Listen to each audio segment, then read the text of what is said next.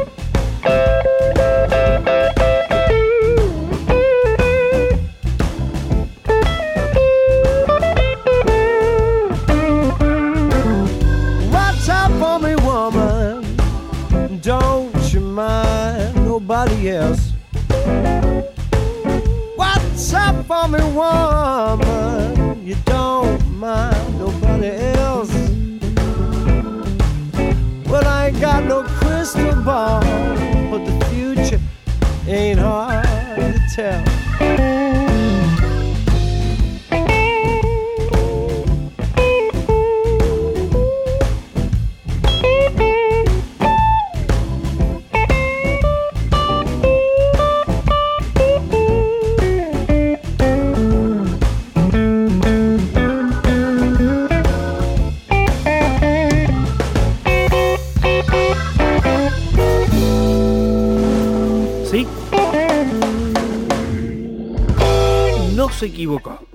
Estamos. Este es el Entre Líneas a través del 107.9, la radio San Joaquín, transmitiendo para ustedes con toda nuestra mejor disposición. Esta semana ha sido una semana ahí media compleja, ¿cierto? Con, los- con lo- el tema del clima, eh, con labores propias de la vida misma, pero aquí acompañándoles en este especial domingo, porque estamos ya iniciando un nuevo mes acercándonos a la llegada del invierno oficial. Ya hemos tenido ahí estos episodios de lluvia que si bien no son suficientes, tampoco son para nada despreciables, e igual ocasionan más de algún trastorno y se ven afectados, como es sie- siempre, se repite, los más, los más necesitados, los más débiles, se ven más afectados por las inclemencias del tiempo. Es así, lamentable, ¿no? Pero está en nosotros también, como para poder cambiar estas cosas en el sentido de ser más solidarios también. Ahora, en materia de clima, bueno, eh, así pues, la política también en nuestro, en nuestro país tiene esas oscilaciones. Y hoy vamos a tratar un tema bien importante relacionado, que ya lo dijimos y lo dejamos anunciado, entrelazado la semana pasada, el tema de la eliminación de él, específicamente la asignatura de historia en la nueva malla curricular. Esta nueva malla curricular que se ha venido anunciando y que ha tenido una serie de detractores. Nosotros vamos a tratar de desgranar, digo, un poco más esta información. Vamos a, en una primera etapa, para ir eh, entendiendo todo esto, vamos a dejar ahí cuál es la opinión eh, o, digamos, la palabra oficial, como en este caso a través de un clip que eh, apareció en redes sociales, donde se habla de las bondades, de las bondades de, este, de esta reforma en la educación y lógicamente ahí la mirada desde la propia ministra Cubillos para justificar cierto este tema de la reforma que hoy día nos tiene ahí con, eh, con bastantes voces han reaparecido ahí algunas voces hubo una marcha el otro día bastante reprimida también cierto ahí en frente de la plaza de la Constitución al frente del Palacio de Gobierno entre otros otros digamos eh, temas bueno vamos a escuchar entonces para partir este este entre líneas de hoy rápidamente porque tenemos harto material hoy día. Vamos a partir para que escuchen aquí las palabras de la ministra de Educación hablando de lo que es esta reforma de la educación. O, mejor dicho, la eh, más conocido popularmente ¿cierto? como la eliminación de historia historia dentro de la de lo que es la parte obligatoria en el currículum o la malla de asignaturas para la enseñanza media. Escuchemos mejor para que ahí usted se haga la, la mejor eh, imagen de lo que se pretende realizar. El único órgano con atribuciones para aprobar o rechazar cambios al currículum es el Consejo Nacional de Educación, que es un órgano autónomo, técnico, que hoy preside Pedro Montt, que fue designado por la expresidenta Bachelet el año 2015 y tiene una integración transversal. Y está bien que sea así, porque es la estabilidad curricular una política de Estado. Y no puede un presidente o un ministro de Educación estar haciendo los cambios que quiera cada cuatro años. Tenemos para tercer y cuarto medio un currículum que viene literalmente del siglo pasado. Desde 1998 que se sigue enseñando lo mismo. Era urgente cambiarlo, ya que solo se había actualizado hasta segundo medio. Por eso se inició, durante el gobierno anterior, un trabajo con el Consejo para modernizarlo. A fines del año 2017, la ex ministra Adriana del Piano envió al Consejo Nacional de Educación una propuesta de bases curriculares que ya dejaba fuera del plan común, a petición del mismo Consejo, Historia y Educación Física. En febrero del 2018, un mes antes que el presidente Piñera asumiera, el Consejo aprobó esa propuesta y quedó pendiente seguir perfeccionando la asignatura de ciencia y el plan de formación diferenciada. Aunque como gobierno nos tocó solo la etapa final del proceso de aprobación, nos parece que es un buen currículum. ¿Y en qué consiste? En un plan común de formación general con seis asignaturas.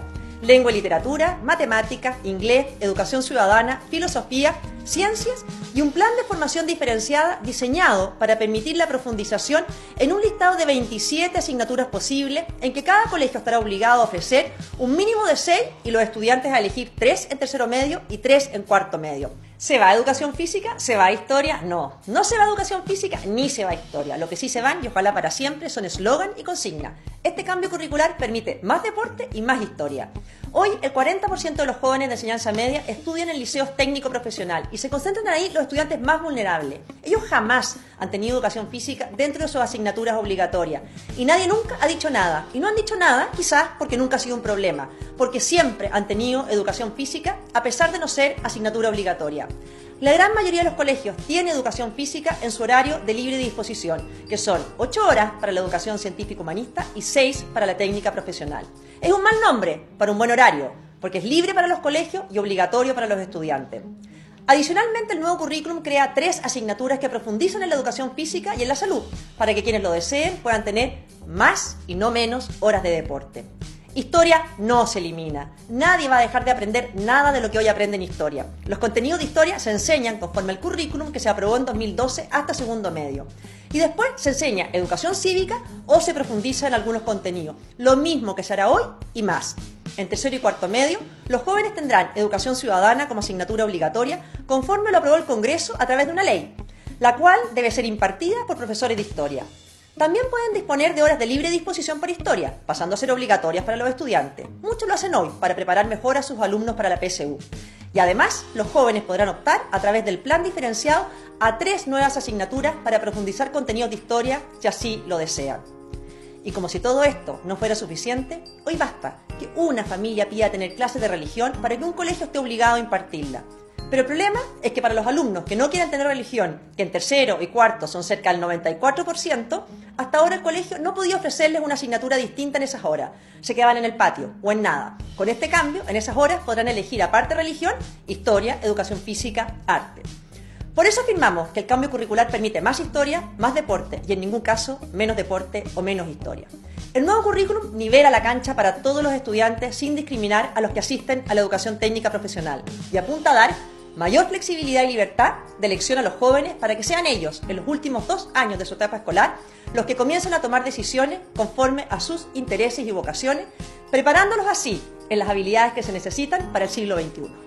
Ahí estaba entonces esa especie de cápsula donde a través de un clip en los canales de YouTube del gobierno de Chile, bueno, específicamente ahí en el Ministerio de Educación, se encuentra esta cápsula disponible para poder conocer ciertos los detalles de esta reforma que se pretende implementar, donde lo más polémico que ha venido suscitándose es la eliminación de la asignatura de historia como parte, digamos, del currículum obligatorio, sino que sería una asignatura del tipo lectivo o electivo, mejor dicho. Eso es.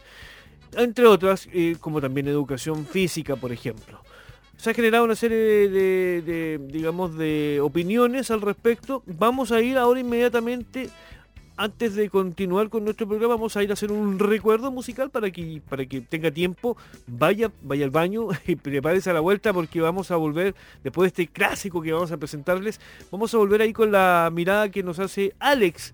Alex Bible con respecto a este tema de la eliminación de la asignatura cuál es su mirada y cuál es el foco también que debiéramos tener respecto a esta temática país. ¿Vamos? Bueno, vamos a la música.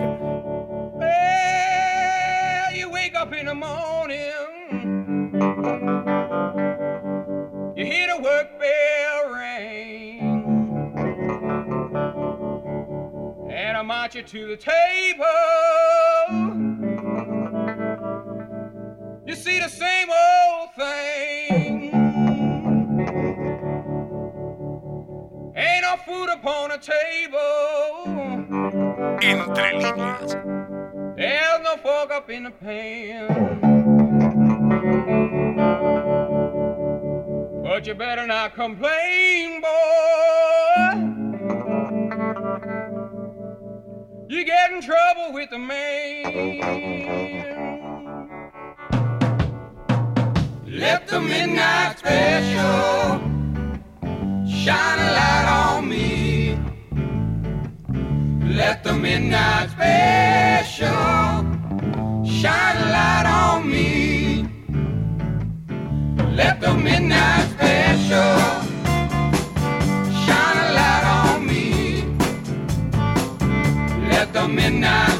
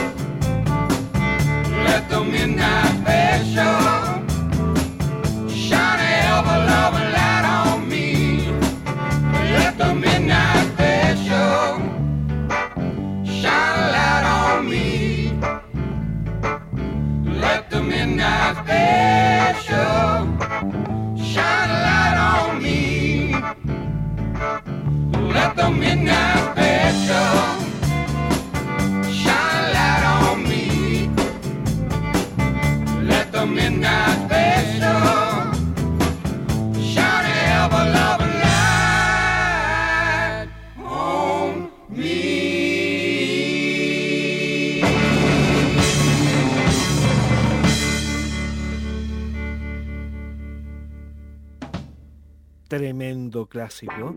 The Midnight Special, ahí con la legendaria Creedence Clearwater Revival. Así es. Aquí estamos acompañándoles en este Entre Líneas, en este domingo 2 de junio del 2019, avanzando ya para llegar a la temporada invernal. Esa que nos hace andar ahí más abrigados todavía. Ha hecho frío estos últimos días. No hay que confiarse. ¿ah? Bueno, ayer estuvo la cuenta pública, una inusual cuenta pública, algunos desmanes habituales, ¿cierto? Y además eh, el cambio de horario, ahora horario PM. Ya estaremos haciendo el análisis más adelante respecto a lo que fue esa cuenta pública. Mientras tanto, queridos amigos y amigas de la gran radio San Joaquín, vamos a ir ahora a nuestra próxima sección, el Entre Redes, con nuestro gran Alex Weibel, quien gentilmente nos hace semana a semana análisis de lo que está pasando allí en redes sociales, donde de repente se producen eh, críticas bastante más ácidas que lo que nos muestra la realidad de la televisión o de los noticieros más importantes, ¿cierto?, de nuestro país. Bueno, esa mirada queremos traspasarla aquí a través de este espacio, como es el entre líneas con este nuevo, para ustedes, nuevo entre redes. Adelante, Alex.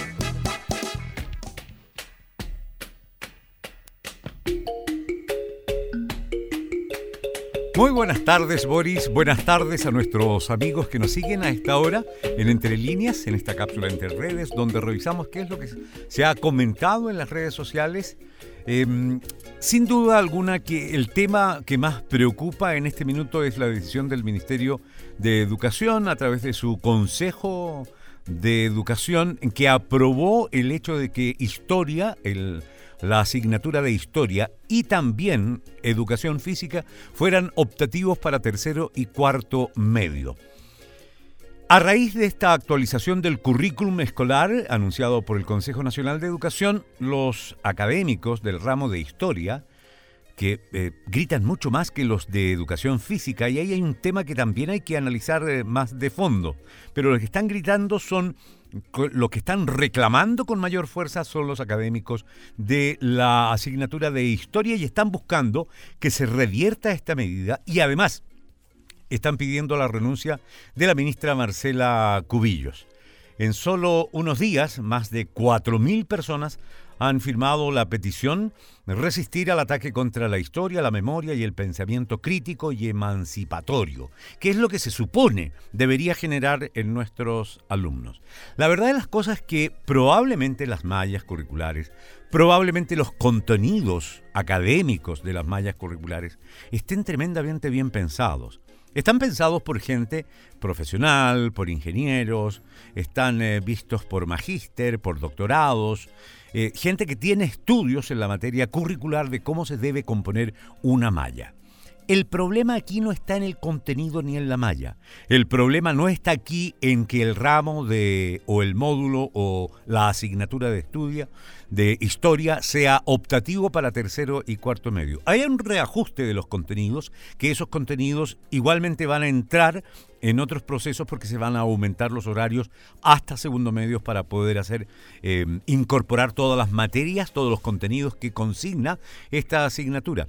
Pero el problema, vuelvo a insistir, en mi calidad de docente, el problema no son los contenidos, no es la malla curricular, Existe lo que se llama el perfil de egreso de cuarto año medio. Se supone que los alumnos deben egresar cumpliendo una serie de requisitos para poder egresar de cuarto medio, como por ejemplo saber leer y escribir, cosa que no es así.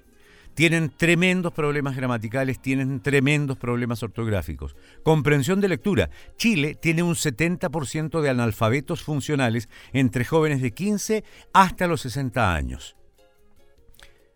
70% y va en aumento. ¿Qué significa ser analfabeto funcional?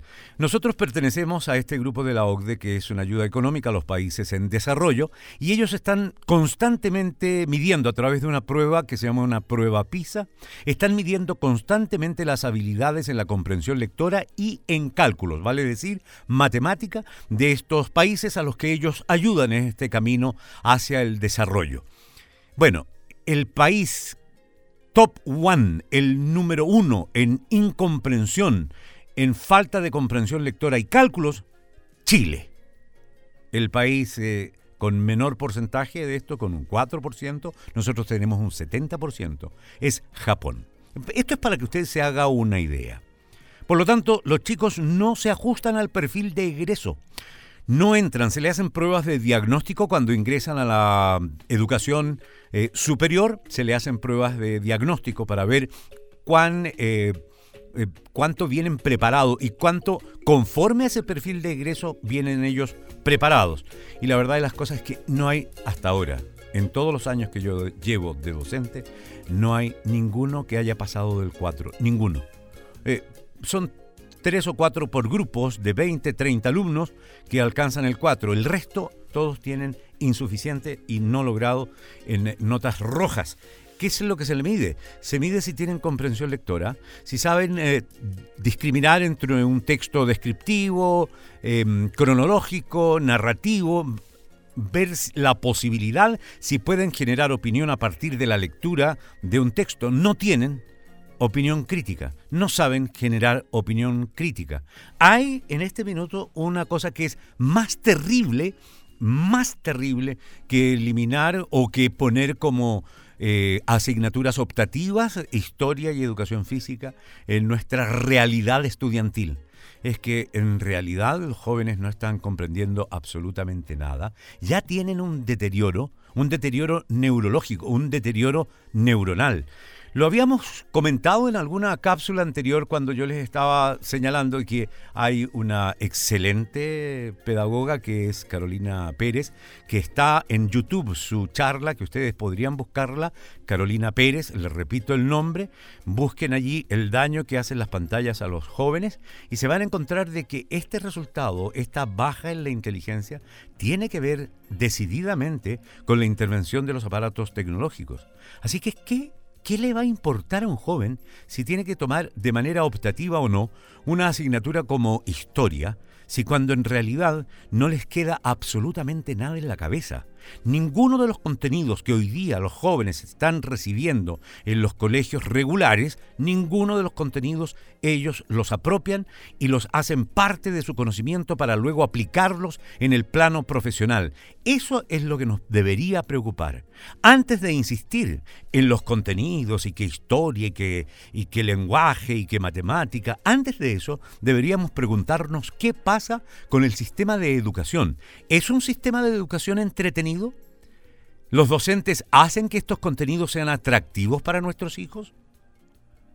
¿Acaso no es un karma ir al colegio para los jóvenes, para los niños, primero, segundo, tercero, cuarto año básico? ¿Acaso no es eh, eh, una tortura tener que asistir a estos, a estos ramos donde no entienden nada, donde el profesor tiene cero paciencia porque tiene 40 criaturas del demonio encerradas en una sala queriendo divertirse, queriendo pasarlo bien, y sin embargo se enfrentan a un sistema arcaico. Lo único que no han cambiado es el sistema en cómo se educa y eso debería haber sido modificado hace mucho tiempo. Deberíamos preocuparnos más de la forma en que se educa que los contenidos que queremos entregar. La forma en que nuestros niños aprenden, cómo nuestros niños aprenden, cómo nuestras niñas y niños aprenden, dónde están sus fortalezas. Y esto tiene que ver con que sea divertido, con que sea entretenido. Porque todo lo que nosotros aprendimos y lo dejamos para siempre en nuestro inconsciente tiene que ver con el momento más divertido de nuestras vidas, con aquello que nos produjo un cierto placer, el poder ir tras la aventura, el poder descubrir, el poder crear a través de los conocimientos es una maravilla y eso se nos queda para siempre. Pero la educación hoy día es monótona, los profesores son monótonos, los docentes tienen la responsabilidad de la clase de estudiantes que nosotros estamos teniendo. Los profesores son los responsables de este analfabetismo funcional. Analfabetismo funcional, vale decir, pueden leer, papá, mamá, pero no entienden qué están leyendo. Eso es analfabetismo funcional, porque funciono leyendo, pero no tengo ni la menor idea de lo que estoy leyendo. Eso debería preocuparnos.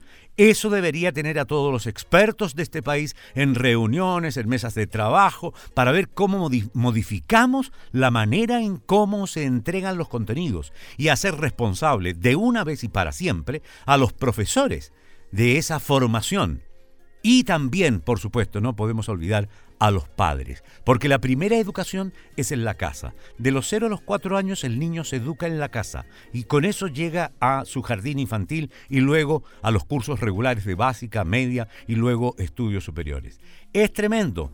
Esto que está pasando con la mente de nuestros jóvenes se está reflejando en un estudio que se hizo en Noruega. Dice, lo que ya parecía evidente por sentido común o por un juicio cultural, se puede afirmar ahora científicamente. Las personas se están haciendo cada vez menos inteligentes, fíjese usted. Esto dice el estudio. Esto es un hecho global, o sea, atañe a todo el mundo. Hace unos meses se dio a conocer un estudio, un estudio alarmante. Un grupo de investigadores de Noruega tomó en cuenta más de 730.000 pruebas de IQ eh, realizadas en hombres de dicho país de 1970 al año 2009. ¿Sabe qué descubrieron los científicos? Descubrieron que existe una disminución de casi 7 puntos por generación Y la última es la menos inteligente. Esto tiene que ver con la nutrición por el glutamato monosódico, tema del que vamos a hablar seguramente en alguna otra cápsula en este entre líneas. Tiene que ver con el glutamato monosódico que está presente en la, en la nutrición y que mata neuronas. Tiene que ver con las pantallas, con los juegos, tiene que ver con todas aquellas cosas que paralizan el proceso de, de la creación de redes neuronales que permiten la comprensión de la realidad. Así que no es tanto el cagüín de, ay, sacaron historia. A mí me preocuparía más, ¿sabe qué? Educación física. Porque somos, además de un país analfabeto, funcional, somos un país de obesos. Entonces aquí hay cuestiones de poner prioridades. ¿Es, realmente historia eh, prioritario para la educación de nuestros hijos? ¿O la manera en que aprenden, nuestros hijos? ¿En la forma en que están aprendiendo? ¿Qué es lo que pasa en casa? ¿Cuál es el aporte suyo? ¿Cuál es el aporte mío como papá? ¿Cuál es el aporte de la madre? Tenemos varias cosas que cuestionarnos. Se los dejo ahí, tirado en la mesa en este día domingo para que lo conversen, para que lo discutan, para que vean que se pueden enfocar eh, estos temas escandalosos del país, se pueden enfocar desde otro punto de vista y pueden tener una mirada distinta, que es la que tratamos de darle en este programa Entre Líneas. Volvemos con usted. Adelante, Boris. Gracias Alex por entregarnos todos esos maravillosos eh, antecedentes que enriquecen mucho más esta conversación que hemos sostenido durante esta jornada en este Entre Líneas. Hoy hablando del tema de la eliminación de historia del currículum de la nueva reforma a la educación. ¿Vamos a la música? Bueno, esto es República.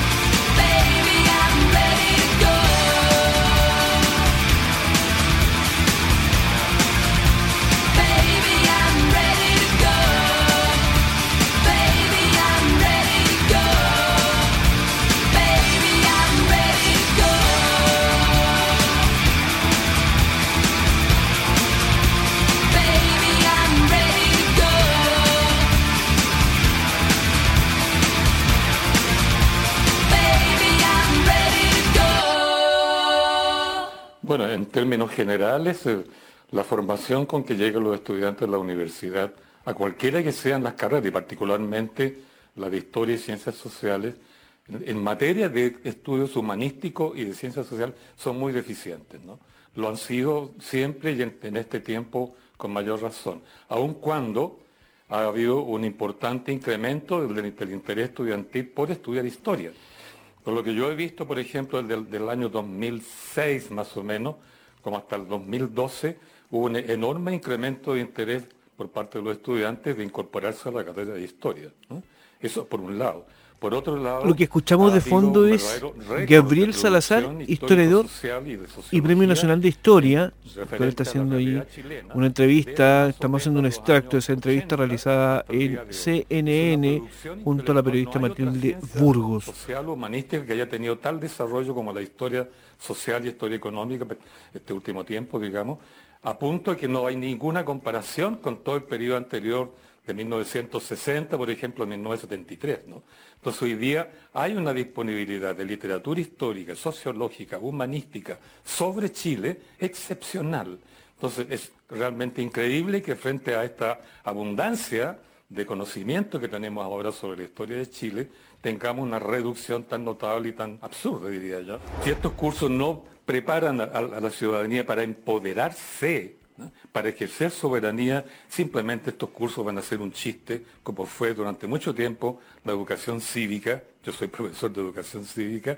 eh, y eh, eso era simplemente eso. Mijito, apréndase la definición de que dice la Constitución, quiénes son ciudadanos. De una vez por todas, eh, definir un proyecto educativo que diga qué queremos enseñar, para qué estamos educando a los chilenos, qué tipo de, de niño es el que tenemos en Chile, que es distinto al de Finlandia, que es distinto al de Estados Unidos, distinto por último al de Hong Kong, ¿no? Nuestro niño es un niño específico. Tenemos que construir un sistema educativo para este niño específico que tiene problemas específicos, ese yo, etcétera, cosa que nunca se ha hecho en Chile, porque todos los sistemas educativos han sido copiados del extranjero. Y ahora estamos en las mismas. Esta misma opción política educacional que se ha adoptado ahora, ¿dónde está la participación del profesorado? ¿Dónde está la participación de los historiadores? ¿Dónde está la de los alumnos? ¿Dónde está la de las comunidades locales? ¿No? Es simplemente un decreto arbitrario, porque va a ser un decreto arbitrario al final, que impone las mallas curriculares que a los políticos les parece que es la lógica coherente con su tipo de gobierno, pero que no es coherente con los intereses reales de la ciudadanía. Para decirlo en, en un par de frases, ¿no? no hay duda que no se quiere que el ciudadano se empodere. Todo está pensado para desempoderar al ciudadano. Y esto significa, ¿verdad?, que el ciudadano no va a poder ejercer su propia soberanía, que además la soberanía es una voluntad colectiva, y el voto individual no es soberanía, entonces se impide que el ciudadano se desarrolle en términos de deli- deliberar en sí mismo, entre sí mismo, por sí mismo, para producir mandatos ciudadanos que tienen que ejecutar lo que elige él para su representación. Y eso requiere la formación del ciudadano con conocimiento de su historia, con capacidad crítica y que no simplemente repita como papagayo lo que le dice la ley, que son supuestamente sus derechos. bastante amplia respecto a este tema de la eliminación de la asignatura de historia del currículum obligatorio. Ahora, eh, una importante, digamos, mirada que podrán profundizar ustedes también allí a través del canal CNN, a través de su página, donde podrán volver a escuchar este audio que está ahí disponible, ¿cierto?, para, para mayor profundización. Lo que sigue, la música, el recuerdo. Luego tenemos más secciones y mucho más aquí a través del 107.9, la radio San Joaquín. Y además, bueno, invitarles a que sean parte de nuestras redes sociales que también están funcionando durante esta jornada. Y desearles ahí que estén con nosotros porque ya volve- volvemos con mucho más entre líneas en este domingo. Entre líneas.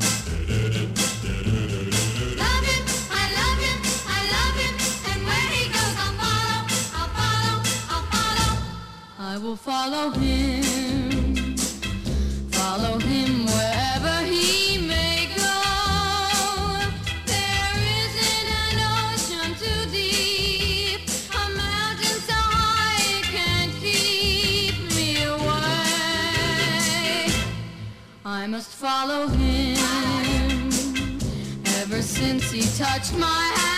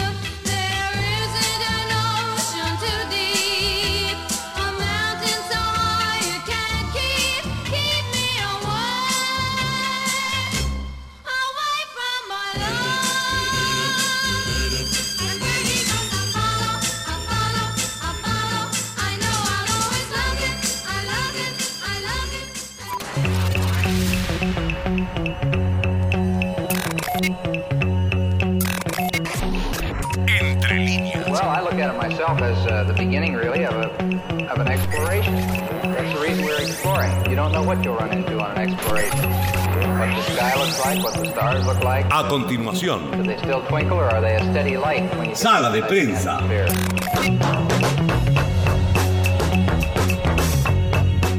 ¿Cómo están queridos amigos? Estamos inaugurando esta nueva sección acá en este Entre Líneas, en esta jornada dominical, en este mes de junio.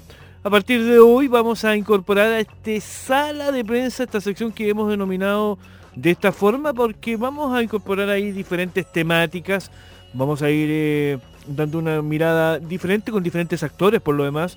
Queremos ser también parte de, de- de- de- de actividades que ustedes puedan difundir, ya sea en el, en el ámbito cultural, en el ámbito deportivo, qué sé yo.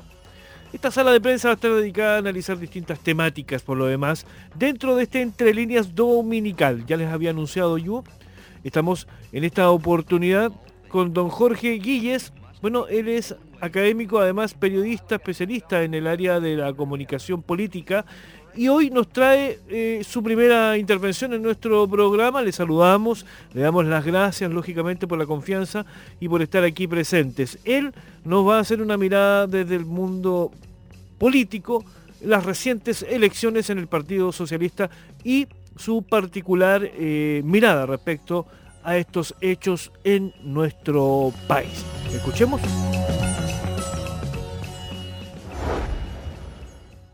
El retraso en la entrega de los resultados de la elección interna del Partido Socialista representa un severo daño para la imagen de dicha colectividad, más allá de las razones que puedan estar detrás de esa demora. Si alguien pensó que este proceso electoral iba a culminar con un fortalecimiento del papel articulador de este partido, que tiene la mayor representación parlamentaria en la oposición, se equivocó profundamente terminaron predominando el recelo y la inquina entre los distintos sectores partidarios. La desconfianza generada surge de una pregunta simple. ¿Cómo se explica que en elecciones nacionales, con centenares de miles o millones de votos, los resultados se conozcan durante la misma jornada, mientras que en este caso, con no más de 20.000 votantes, haya una demora de más de cuatro días? Puede ser simple inoperancia, pero a la luz del desprestigio generalizado que sufren las organizaciones políticas y las principales instituciones del país, se abren paso las más variadas suposiciones. Y no ha sido la única colectividad política en que algo similar ha sucedido en fecha reciente. Es algo preocupante, no solo para el Partido Socialista y la oposición, sino para el conjunto de la estructura político-partidaria de Chile el recelo ante las fuerzas políticas establecidas y estructuradas y la apuesta por liderazgos alternativos o contrapuestos a ellas, pueden llevar a los países a consecuencias insospechadas, como lo demuestra la historia en forma reiterada.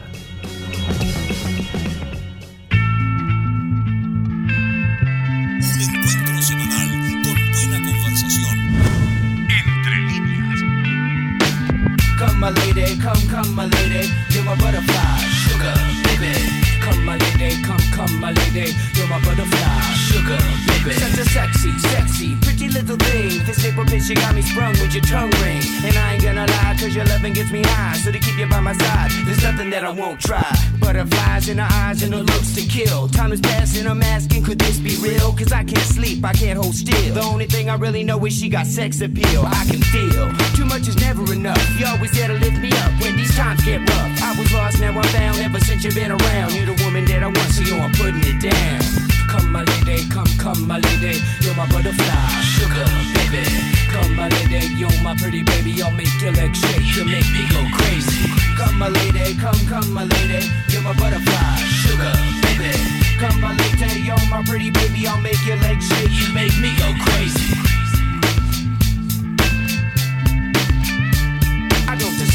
It's some kind of hidden message to show me life is precious, and I guess it's true. But to tell the truth, I really never knew till I met you. See, I was lost and confused, twisted and used. I knew a better life existed, but thought that I missed my lifestyle. Wow, I was living like a wild child, trapped on a short leash, parole to police files.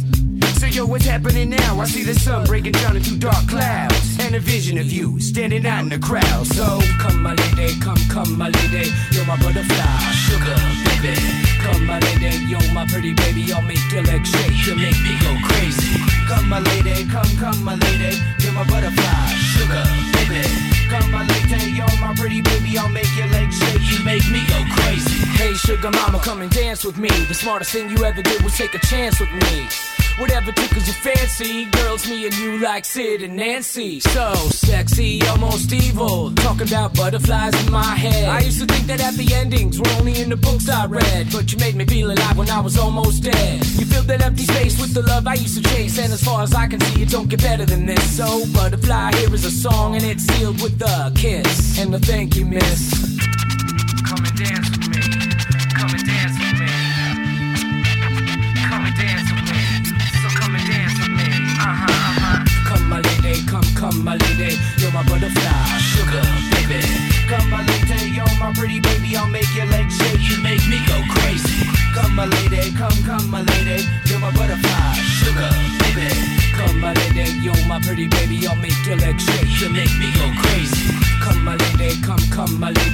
my butterfly, sugar, baby.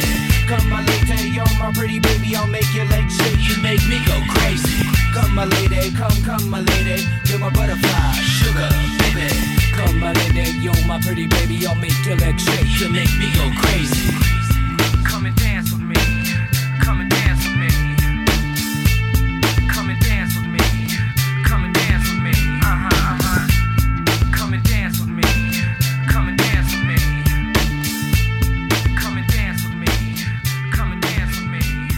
Estamos compartiendo estos últimos minutos de este Entre Líneas en este domingo 2, 2 de junio de 2019. Ayer fue la cuenta pública.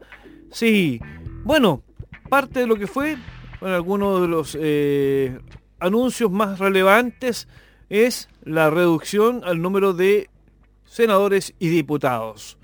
También la convocación a un acuerdo nacional para poder fortalecer la política y las instituciones, anunciando medidas también en materia de refuerzo de seguridad y también el combate de la el combate de la delincuencia, lo que se denominó también la narcocultura.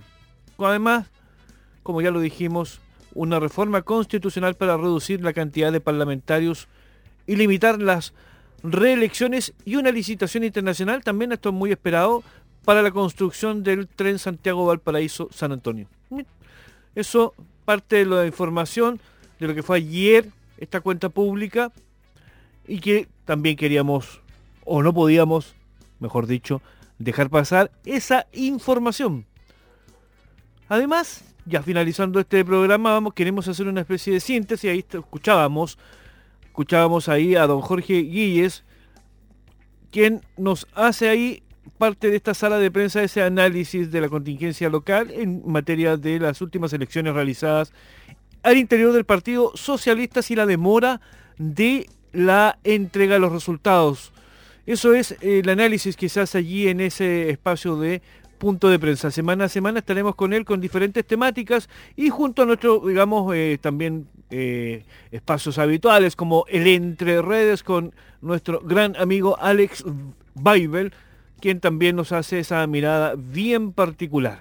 Oiga, para ir ya redondeando ya en los últimos minutos de programa, quisiéramos decir que a propósito ahí de la cápsula de Alex, lo importante es, es que el foco de aquí hacia adelante, independiente de la eliminación o no de la asignatura que esperamos que no, que no ocurra, es también qué modelo de educación queremos para nuestros hijos.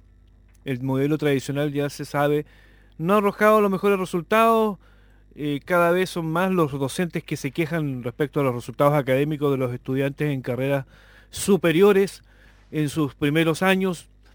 La mayoría de las instituciones están eh, también incorporando ahí algunas asignaturas que son comunes para todos los primeros años en las distintas carreras, con eh, un modelo educativo mucho más moderno, ¿cierto?, que el que necesitamos, acorde a nosotros, como lo decía el profesor también a propósito de esto, Gabriel Salazar, que además les invitamos a, escu- a escuchar en, en detalle esa entrevista que está bastante interesante, ustedes se la vamos a dejar linkada por allí en nuestro fans page. Decir eh, también que es importante que incorporemos en nuestra historia, ¿cierto?, la historia reciente y también la historia de nuestro pueblo mapuche como tal, como los herederos naturales, ¿cierto?, de este territorio y que hoy día no están reconocidos ni siquiera, digamos, eh, constitucionalmente, que, es parte, digamos, de la mirada que se está dando hoy día a propósito de los recientes hechos o anuncios de parte de la autoridad con respecto a la nueva malla curricular en los terceros y cuartos años medios. Bueno, queremos agradecer nuestra sintonía, cerrar de esta forma este programa Agradecer lógicamente ahí a toda la audiencia y también a quien nos permite hacer eh, llegar eh, hacia ustedes, como es la Radio San Joaquín, saludar a su director, don Jaime Ollaneder, que también eh, hace posible lógicamente todo esto. Pero también queremos decir que queremos, valga la redundancia, entregar nuevamente este programa para quienes nos quieran volver a escuchar. Vamos a estar este miércoles, antes que se me olvide, se me había olvidado, este miércoles vamos a estar repitiendo este, este programa, ¿ah? para que usted lo sepa, el miércoles a las 11 de la noche, por si se quedó abajo y quiere eh, volver a conocer ahí los detalles de nuestro programa, le invitamos entonces a que nos vuelva a sintonizar este miércoles a partir de las 11 de la noche aquí en la señal de la radio San Joaquín. Nos comenzamos a despedir. Nos vamos a ir con un himno. ¿ah? Esto es de un argentino muy importante para la música trasandina y nos trae este himno prácticamente a la vida. Solo le pido a Dios. El gran León Gieco para despedir este entre líneas de hoy. Que tengan un excelente resto de jornada. Muchas gracias.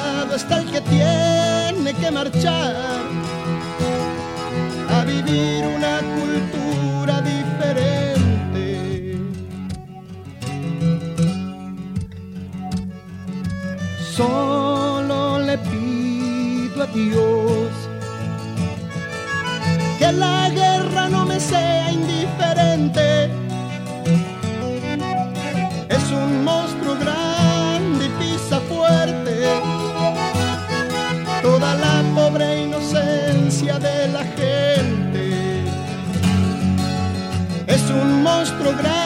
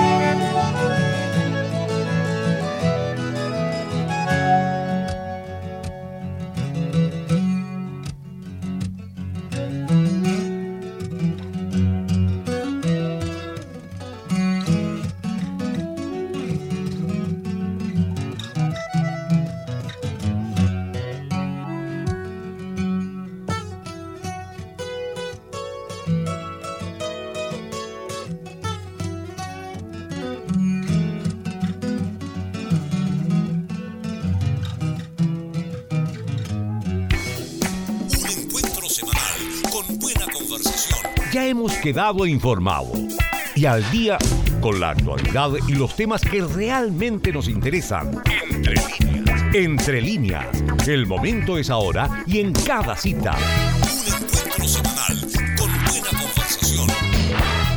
Dirección y conducción Boris Caro Guzmán. Hasta pronto. Muchas gracias.